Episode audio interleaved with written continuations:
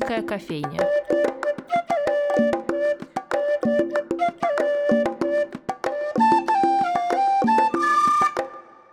Здравствуйте, дорогие друзья! С вами Анастасия Филиппова и программа «Шумерийская кофейня». Сегодня у нас в гостях Виктория Зыбкина-Чернакова, сотрудник выставочного отдела музея, куратор медиаторских направлений музея Анны Ахматовой в Фонтанном доме. И сегодня с ней мы поговорим о музейных медиациях. Вика, привет! Привет, Настя. Во время прошлой музейной медиации «Я зарастаю памятью», которую Лена Джумук проводила в пространстве выставки «Амаркорт. Мир Анатолия Каплана», к нашей группе прибилась э, посетительница, и она с огромными глазами, смотря на нас, а вдруг спросила, что вы здесь делаете? Мы говорим, ну это медиация. Нас переспрашивает, медитация? Что-что? И, как мне кажется, она не одна такая, и, по-моему, это хорошая иллюстрация к тому, как люди вообще воспринимают медиацию или понимают ее, или не понимают. И хочется в нашем разговоре сразу же как-то обозначить, что же такое медиация, чем она отличается от медитации и что ждет людей. Да, а хорошо бы сначала, наверное, разъяснить. Но я хочу сказать, что медиация ассоциируется у всех с форматом уже, да, с форматом, новым форматом взаимодействия с посетителями в музейной среде, но в первую очередь в среде современного искусства, так как она зародилась там, но э, если смотреть масштабно, медиация — это в первую очередь культурный феномен, а потом это же форма взаимодействия да, с посетителем. И в 2014 году э, в России первый раз, наверное, прозвучало это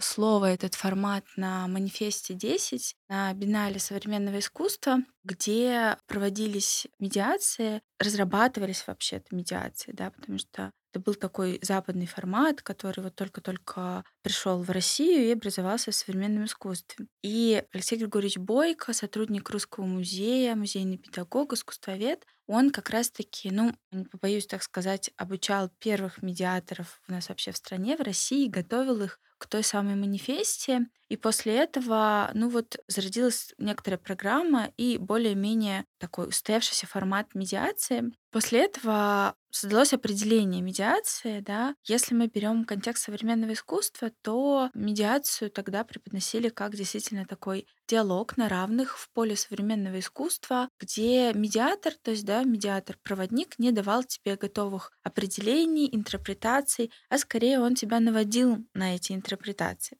Дальше медиация развивалась уже, например, в Русском музее, да, Алексей Григорьевич разработал целую программу обучения медиаторов. И если, например, мы берем институцию Русского музея и, в частности, определение Алексея Григорьевича Бойко, то медиация — это доверительный диалог о насущном в музейном или в, там, в художественном пространстве. И вот это очень важно, потому что, то есть получается, что каждая институция, она, когда хочет внедрить формат медиации, она, собственно, потихонечку сама и формулирует этот формат. То есть в Русском музее определение медиации одно, в Эрмитаже другое, в Манеже третье, в МИСПе четвертое. В музее Ахматовой в Фонтанном доме будет пятое. Потому что на самом деле, если мы берем хорошее такое, да, качественное развитие медиации в институции, то это всегда прежде всего школа медиации. Как сейчас у нас, то есть э, сначала обучаются сотрудники и вводятся в культурный контекст медиации, да, то есть в исторический, что это вообще такое за культурный феномен, как он развивался, в общем, откуда эти корни, да. Потом рассматриваются также различные форматы, подходы, да, и тогда уже сотрудники в хорошем случае образуется какое-то направление или отдел медиации, и тогда возможно сформировать свое определение, да. И за этим определением на самом деле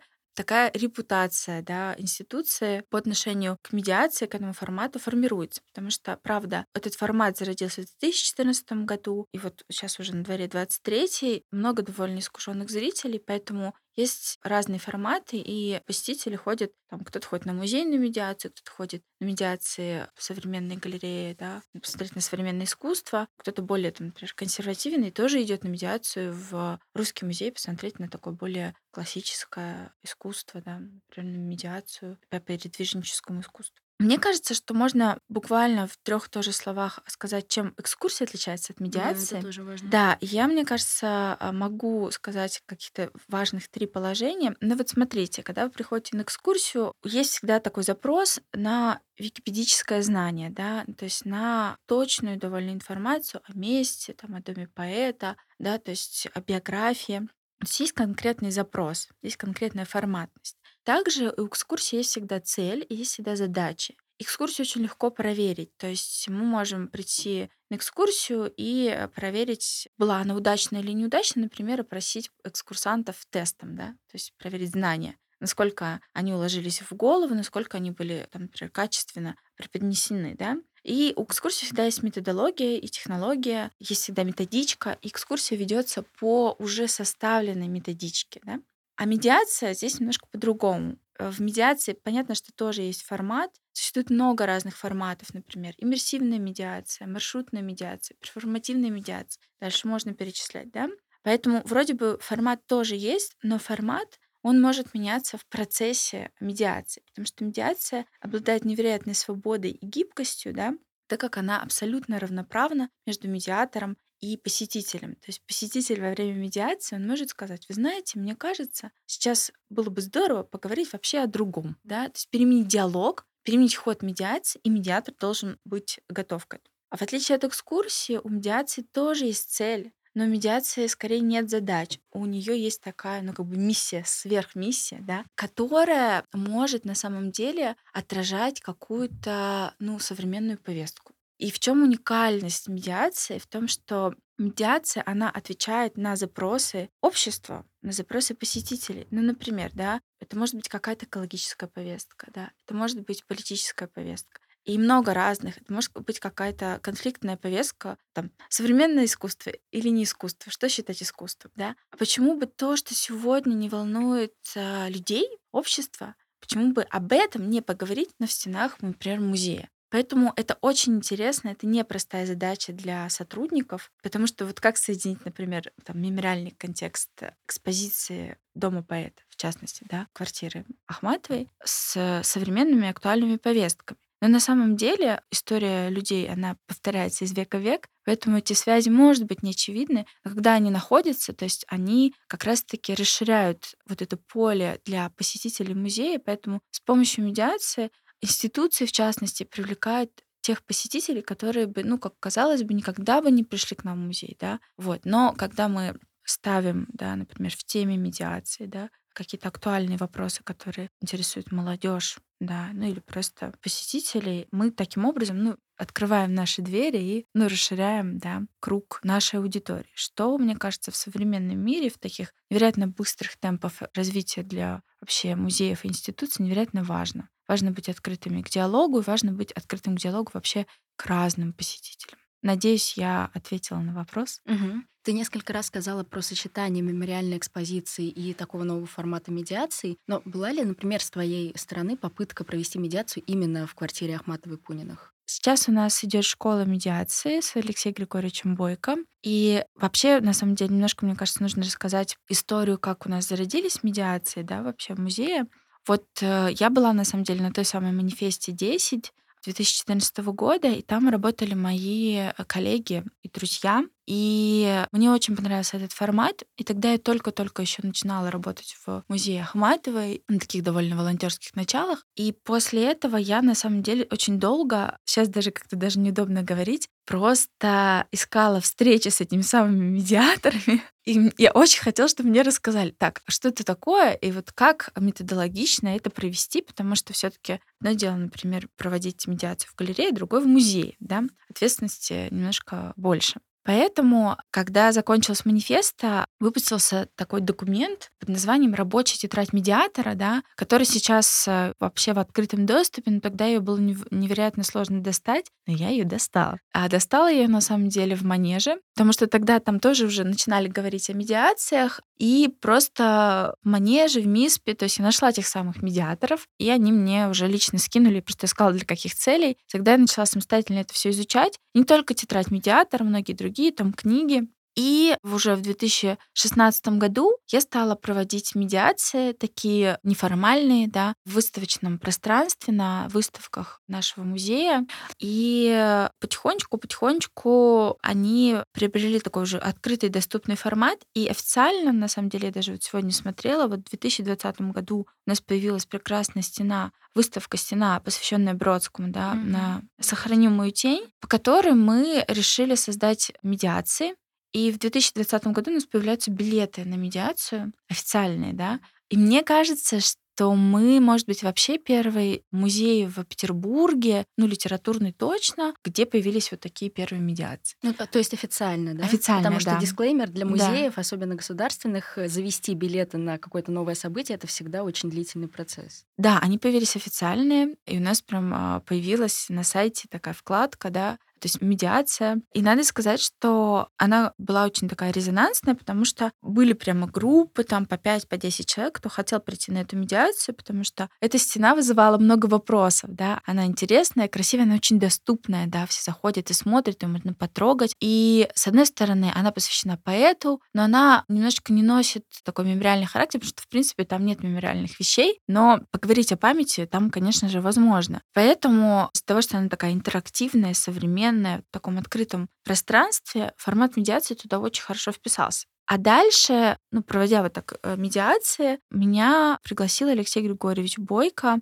поработать э, медиатором на выставку в Русский музей. Была выставка искусство 30-летних. Он узнал о том, что я провожу медиации, и пригласил меня. И там были, на самом деле, разные, у нас была такая команда очень разных медиаторов. И в Русском музее тоже были такие начинающие медиаторы, то есть те, кто вот хотел попробовать. И мы писали свои медиации. Алексей Григорьевич очень трепетно к этому относился, всячески нас поддерживал. Это был такой мой такой первый очень серьезный опыт обучения медиации, проведения медиаций. А дальше была вот командировка в Москву, где была мастерская культурной медиации, которую проводили медиаторы ГЭС-2, на которой, собственно, я поехала. И вот, собственно, сейчас школа медиации, которую ведет Алексей Григорьевич Бойко. Мы уже просто поняли, что нужно расширяться, нужно делать такой, может быть, штат медиаторов, потому что это оказалось очень актуально, важно и нужно. Ты уже затронула частично тему медиации экскурсия, но хочется поподробнее, потому что вообще ведь у тех, кто хоть немножечко знает, чем занимаются медиаторы, все таки есть предрассудки. Я по собственным разговорам понимаю, что медиация — это такое занятие немножко для ленивых, которое требует намного меньше подготовки, не нужна вот эта методичка, меньше сил, чем те же экскурсии из тебя вытягивает. Не нужно читать никакие дополнительные материалы, что-то уточнять, то есть все равно ты перестраиваешься, как-то подстраиваешься под тех, кто приходит. Но понятно, что это стереотип, но хочется понять, чем его можно опровергнуть. Интересно узнать с точки зрения медиатора, да, вот. Угу. Да, как это изнутри чувствуется? Изнутри просто, чувствуется, да, или с точки зрения посетителя, который приходит на угу. медиацию. Я могу рассказать и то, и то, потому что я была да, с двух сторон. Да. Вообще, вот правда, если мы говорим про серьезный формат медиации, его обучения, то в институции всегда есть, во-первых, программа медиации, есть э, определенный такой паттерн, шаблон как анализ медиации. То есть, когда человек готовит медиацию, ее вообще-то проверяют по-хорошему. То есть, вот человек разработал, и он проверяет, делает такую пробную медиацию. И есть определенные постулаты, что такое хорошее, что такое там не очень хорошая медиация, да. И, например, в некоторых институциях закреплено, что, например, вот чтобы провести медиацию на такой-то выставке, есть прям список литературы, который должен прочитать медиатор помимо там его собственных компетенций, он должен прочитать там, например, там обязательно там биографию художника, да, какие-то его, может быть, узнать периоды, особенности, например, техник, в которых он работал, а особенности кураторской работы, кураторского высказывания. На самом деле, ну вот в современном поле, так как я еще работаю а, независимым медиатором работаю в частных галереях, то хороший куратор это и хороший медиатор. Угу. То есть, когда куратор создает выставку, он вообще приглашает сразу практически работать с ним медиаторов для того, чтобы медиаторы могли как бы с начала выставки вот познать этот процесс. Потому что когда выставка открывается, всех этих подводных камней, их вообще не видно, да. Чем, в общем, раньше медиатор присоединяется к выставке, тем, ну, фундаментальнее и глубже его медиация. На медиации вас могут вообще не спросить про кураторское высказывание и вообще там про художника. Потому что особенность медиации в том, что медиатор, он вообще имеет на это право, он может прийти на галерею, на выставку и создать вообще свою историю, свое пространство, задать свои вопросы, которые, например, волнуют, как ему кажется, сегодня вообще людей. Это будет, да, где-то в контексте выставки, но что хотел сказать художник этой работы, он вообще может не сказать. Поэтому проверить качество медиации вообще-то можно, если у институции есть такие как бы положения, если есть программа медиации. И, наверное, у посетителя формируется ну, доверие к институции, когда они знают, что вот в этой институции медиаторов учили, да, их подготавливали, и мы придем к медиатору, и мы можем вообще, например, в конце медиации задать вопросы про художника, про там экспозицию, и он нам точно ответит. Со стороны тех, кто приходит на медиацию, почему формируется такое мнение, мне кажется, что во-первых, медиация это тренд, да, и когда она появляется в институции, ну, это как бы признак того, что вау, институция современная, идет ногу со временем, она такая гибкая. Ой, ну вообще, заглядение, это говорит о том, что институция вообще очень готова говорить с, со всем, э, с каждым посетителем, да, который придет. Там есть там волонтеры-медиаторы, которые вас встречают и могут там поддержать беседу, там, например, если не ошибаюсь, как в Доме радио, да, там, которые встречают на каждом концерте, на каждом мероприятии. Поэтому многие институции приобретают такой формат, не обучая сотрудников, не обучая там волонтеров, если они волонтеры-медиаторы. Ну, то есть они просто относятся к этому как к модному формату и включают, да, это. И было уже много разных казусов на этот счет. Ну-ка, например. Можно не называть институцию, но просто интересно, правда. Ну вот, ну начнем с того, что вот всегда есть такое, да, что за медиатором закрепляются люди чаще всего, потому что вот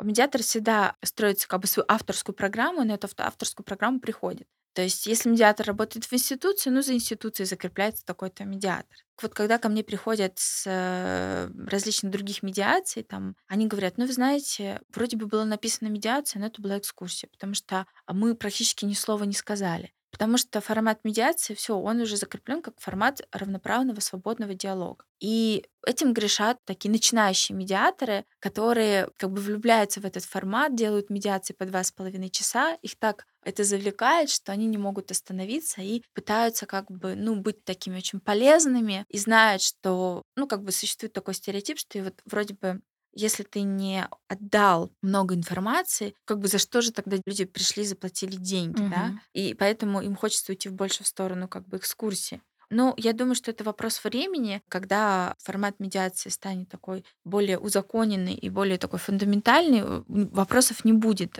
и таких стереотипов. Вот формат такой для ленивых, да, как ты сказала. Но я же правильно понимаю, что медиация, ее особенность в том, что она скорее про чувства человека, который приходит, про его мысли, про то, с чем он сталкивался в жизни, а не про факты все-таки. Да, когда мы публикуем анонс о медиации и как бы заявляем, мы не прямо, но мы говорим говорим, пожалуйста, приходите на выставку, да, нам вообще-то очень важно знать, что вы думаете вообще по поводу формата выставки, по поводу кураторского высказа, по поводу интерпретации. Ваши чувства и ваше мнение — это то, что нам очень-очень важно. И быть услышанным, актуализировать свое мнение по данному вопросу, да, или по данной теме, не обязательно по теме выставки, а по какой-то проблеме, мне кажется, это очень важно. Важно с двух сторон, как, например, музею, потому что музей через э, посетителя, который приходит на медиацию, вообще очень много может узнать о себе, потому что, да, мы все живем в своих как бы форматах, в своих домах, мы можем думать, что, ой, мы придумали такой классный проект, сейчас придет молодежь, а она почему-то не приходит, да. Угу. Вроде бы, вроде бы мы все уже там а, вложили, все важные актуальные повестки, но нет. И тут, например, проходит медиация, мы понимаем, что то, что придумал художник или куратор, это не работает,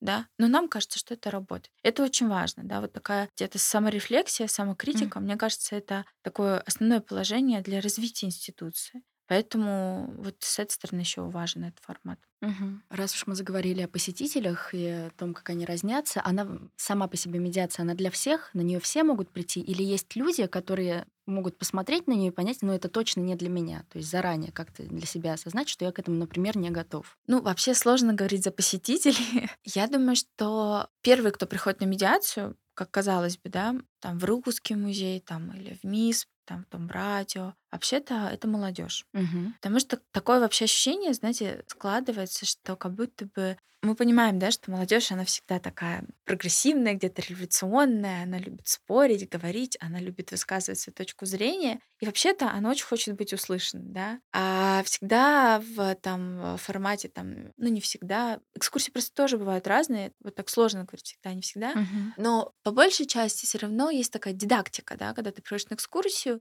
то как бы тебе рассказывают с точки зрения вот этого человека, да. А на самом деле, может быть, это вообще не так. И это имеет вот это мнение право на существование. То есть вот эти постулаты каких-то даже исторических фактов, ну почему бы их э, не попробовать поспаривать, да. И вот тут тоже Алексею Григорьевичу задавали такой вопрос про то, что действительно там в Русском музее, например, да, вот придут к вам посетители, вы рассказываете им про биографию художника, про какие-то исторические факты, они говорят, ну нет, ну может же по-другому быть, да? Или про, например, направление в искусстве, начинают его оспаривать. А кажется, уже все уже, уже прошло, уже давно понятно. И вот что делать в таком, в такой ситуации? Вот Алексей Григорьевич сказал о том, что он бы, он бы не спорил, да, и он бы оставил все как есть. Ну вот если им нравится. Мне кажется, в медиации очень важно, что люди, они присваивают опыт исторический через свой собственный опыт. То есть, когда мы приходим, например, в экспозицию музея, почему бы нам не поговорить, ну, например, о том, как жили в коммунальных квартирах. О том, как жили в коммунальных квартирах. И угу. поднимите руки те, кто живет сейчас в коммуналках. Угу. А поднимите руки те, у кого бабушки, дедушка жили в коммуналках, да. А давайте поделимся детскими воспоминаниями, угу. да. Но ну, мы так сейчас с тобой просто, угу. просто обсуждаем. Понятно, что всегда тема и логистика медиации. И тут мы практически медиатор начинает разговор действительно о детских воспоминаниях, о коммуналке, а потом немножечко возвращается к Ахматовой и говорит, вот, да, давайте вот сопоставим этот uh-huh, опыт, да. Uh-huh. И получается, что в ходе медиации посетители, они не очень-то узнали, может быть, досконально биографию Ахматовой, да, где она в какой комнате жила, и вообще там, какие гости были фонтанного дома, какие истории и судьбы здесь вершились. Может быть, они об этом даже и не узнали на таком глубоком уровне. Но зато у них появился какой-то в этом пространстве свой собственный опыт переживания, соединенный с опытом вот этой истории. И в следующий раз они захотят туда прийти, потому что для них это не просто такая отдельная институция, которая, ну, там, не знаю, вот принадлежит там государству. И вот тут э, она вот больше там... Вся такая серьезная. Вся такая серьезная, да, да. вот тут сотрудники ходят. Да, а она вообще-то тоже их, потому что вообще тогда все культурное наследие, оно принадлежит угу. нам, да. И вот это вот э, как бы формирование таких равных границ, такого равного диалога, оно создает такую открытость и безбарьерность. И в следующий раз они придут и пригласят своих друзей на медиацию. Или они даже могут прийти сами со своими друзьями и сказать, знаете, пойдемте-ка в музей Ахматовой и поговорим вот на такую-то тему. То есть то, что диалог состоялся в этом поле, все равно происходит вот эта связь с местом, да. Вот. И в этом, конечно, тоже одна из уникальностей медиации. Да, мы тут что-то заговорились про мемориальную квартиру, но вообще-то хорошо бы вернуться к нашему Амаркорду угу. и на всякий случай напомнить нашим слушателям о том, что сейчас до конца работы выставки, скорее всего, 2 апреля, но может быть чуть-чуть побольше ее продлят, у нас в пространстве проводятся медиации, причем для разных возрастов, на которые мы, очевидно, всех приглашаем. За ними можно следить и в соцсетях музея, и на сайте. Мы всегда всех активно зовем, и вас в том числе. Спасибо, Виктория. Спасибо, Настя. Всем до свидания.